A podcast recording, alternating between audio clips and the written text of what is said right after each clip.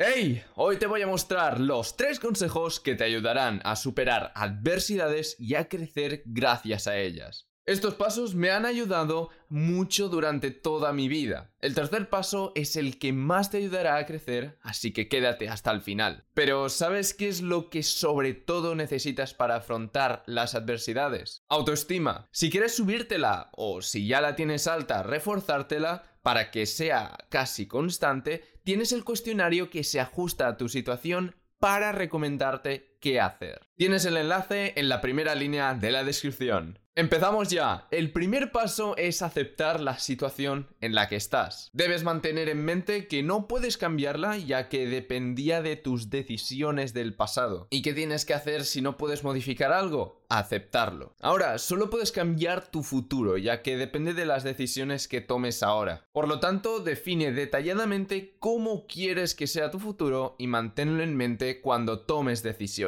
¿Te está gustando el vídeo? Comparte ahora el vídeo con las personas que crees que más lo necesitan. El segundo paso es tomar la responsabilidad por la situación en la que estás. Si estás afrontando dolor emocional por una ruptura amorosa, acepta el 100% de responsabilidad por esta ruptura. Sí, ya sé que el destino de una relación es cosa de dos, pero ¿acaso puedes controlar las decisiones del otro? No, solo controlas las tuyas. Tomar el 100% de responsabilidad de lo que controlas te facilitará mucho el tercer paso de este vídeo. Como la muerte natural de un padre o una madre. En este tipo de situaciones, el control que tenías de la situación era casi nula. ¿Qué piensas sobre la aceptación? ¿Signo de pasividad o sirve para mejorar la autoestima? Coméntamelo abajo, estaré leyendo todos los comentarios y hablando contigo. ¿A qué esperas? El siguiente paso es reflexionar sobre la situación en la que estás. Si has cumplido el paso 2, este se te hará más fácil. Cuando hayas aceptado tu responsabilidad personal, reflexiona qué es lo que ha provocado que hicieras lo que hiciste. Por ejemplo, una serie de preguntas que te podrías hacer son, ¿tienes que aprender a controlar más tus emociones?